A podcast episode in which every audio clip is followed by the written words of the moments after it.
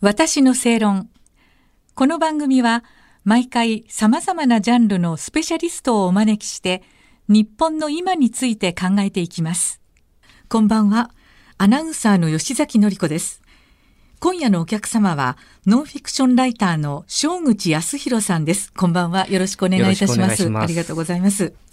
えーそれでは簡単にプロフィールをご紹介いたします。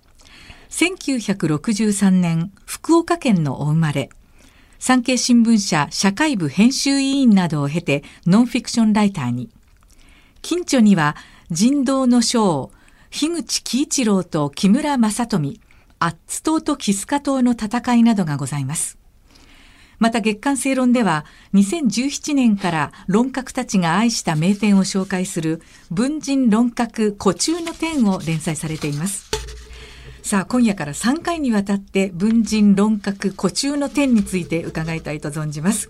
1回目の今夜は月刊正論2023年3月号に掲載の金高薫さん。そして2023年2月号に掲載の藤子不二雄 A さんです。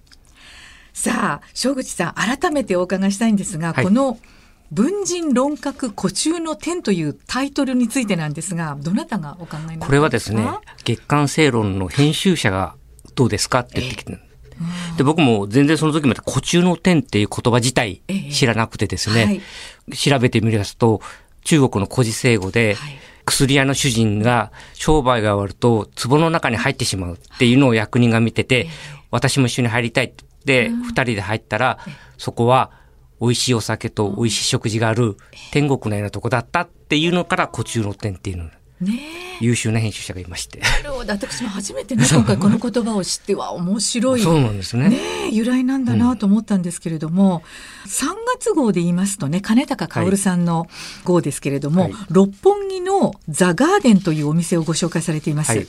で金高さんは2019年に亡くなられていて、まあ、取り上げる人物に関して言うと正口さんがお決めになるということなんですか？はい、そうです。わあ。これはどういう基準で選んでいらっしゃるか？まあ、基本的にはもう日本中の人が知ってる人はい。っていうのが、まあ、基本で、ええ。あとは、そうですね、できれば、あの、その方が行ってたお店も、僕らでも行けるような手頃な感じで、読んでみんなが、あ、ちょっと行ってみようかっていうような、あーなるほどね。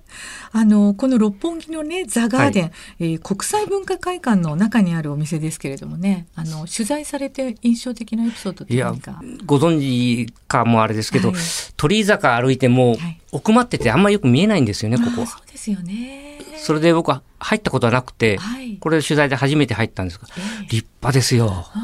中の建物も雰囲気も厳かな感じの。そうですね。する本当にいいお店ですいいですよね。ねえそこで金高さんはどんな風に選んだり過ごしたりなさったんでしょうね。まあ、ここに宿泊することも多々あったようで、ええまあ、その担当の方が言うには、はい宿泊のほ部屋から朝、英字新聞を持って降りてきて、そのお庭を見ながらコーヒーを飲むのがとても素敵だったとか言って、言ってるんで、まあ、雰囲気そのままですね。まあ本当なんかイメージ通りの生活をなさっている感じですかね。あの出ていたお料理がビーフヒレ肉コースっていうね、美味しそうな写真が載ってましたけれども、やっぱりお肉お好きでいらしたんですね。そうですね。金高さんはうん、お肉とはい。ワインが大好きで、わあどこに行ってもお肉とワインえっていうのがセットだったみたいでな、席がお庭にもあるんですね。ああそこで時々春先なんかそこで一人で本を読みながらワインを飲む。絵になると思いますね。素晴らしく。ね、ええ。想像できちゃいますね。すね。素敵なお姿。であの金高さんってあのすごく訪問国も何百もそうですね。ええ。地球を180周なさったっていうぐらいの方ですけれども、やっぱりすごいね。そうですね。うんやっぱり日本の、戦後日本の行動する女性の走りだったんじゃないですかね。もう憧れでしたよ。そうですね。ああれみんな見てましたよね見て。ましたね、テレビね。あれ、あれ、一社提供だったのかな？パンナムの確か。はい。で、僕、改めて思ったんですけど、あれ30分番組だったんです。はい記憶の、僕の記憶によると。はいそうすると、毎週あれだけの分量を取材して、どうやって編集して、どうやって、で、ね、テープを日本に戻して、で、多分ね、あれアメリカ、アメリカとか続かなかったような記憶があるんですね。そうそう。だからものすごく前もって何年も前からこうスケジュールを立ててばらけるようにしてっていう感じで、その辺はちょっと僕もすごく不思議に思ったところですね。ねそうですよね、ね、だから本当にまあ先駆けと言いますかね、ね、憧れの存在でした。そうですね。ねそしてこの2月号の方には藤子不二雄 A さんの会がありまして、はい、えー、このお店は伝説の中華料理店の松葉のラーメンということですけどよく作品にも漫画道という作品にもたびたび登場するということですね。すねうん、はい。あれはこの実際にこの時和荘があるんですけど、はいえー、実際にはあったところは歩いて2分、うん、もう道渡ってすぐのところです、ね。ああじゃあ本当に近くの。近所のラーメン屋さん、ね、ということだったんですかね。ただ僕はこの時その漫画道読んで、はい、まあ、取材、実際取材行って、うん、昭和の醤油ラーメンってイメージだったんです。はい。だけど、うん、もっとなんか違ってコクがあって、多分、ね、鶏ガラを入れてるからだと思うんですね。そこにコツがあるっていうことですね。そうそうそう。だから、あっさりしてるっていうわけじゃないんです。なるほど。ものすごくコクがあって、えー、パンチがあって、うん、だから、もともとこういう味だったんですか？って聞いても、えー私は前の食べたことないんで分かりませんって言われたんですけど、ただ、確か醤油ラーメンにしてはすごくコクがあって、はい若い人も十分美味しいとあそうですか。なんかあのお店にはね、あの壁一面に色紙が、ね、そうですね貼られていたということですけれども、やっぱり漫画家の志す方だったら、そうですね、その店に行きたいっていうことになるんでしょうね。連絡帳とか、まああの、はい、記帳するノートがありまして、そこにあのもうイラストがびっちり書いてるんですよ。はい、かなり上手なんです。やっぱりうまいんだ。うまいです。志してらっしゃる方が来るようなお店だから。本当にうまい。上、あ、これは上手だなと思って。多分そういう人たちが行って、いっぱい食べて帰るって感じじゃないですかね。まあ、珍しくなんか、わかめが乗っている、ね、ラーメンの写真が出てましたけれども。そうですね。うん、これあの、ただのゆで卵ってとこが僕はなんかいいなと思って。あ、なるほど。味玉ではないっていう。そう。ただのゆで卵なんです。ね、これがなんか昭和っぽくていいかなと。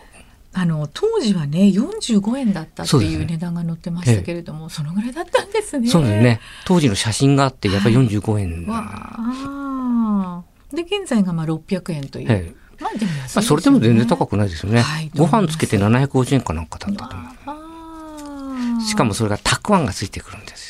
これがまたなんかとっても、昭和な、うん、昭和飾り気がないというか 商売気がないというか、これがとってもいい感じですね。なるほど。まあ皆さんだってここに行って憧れのね、漫画家になりたいって志す方々が次々と訪れつつということですよね。そうですよね。あやっぱり何かこの巡ってみてすごく結びつくドラマが各お店にありますね。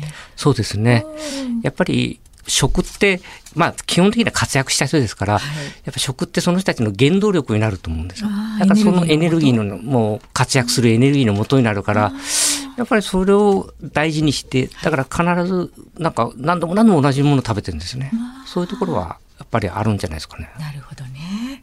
ありがとうございます。えー、ノンフィクションライター、正口康弘さんにお話を伺いました。次回もどうぞよろしくお願いいたします。はい、よろしくお願いします。ありがとうございます。私の正論。お相手はアナウンサーの吉崎のり子でした。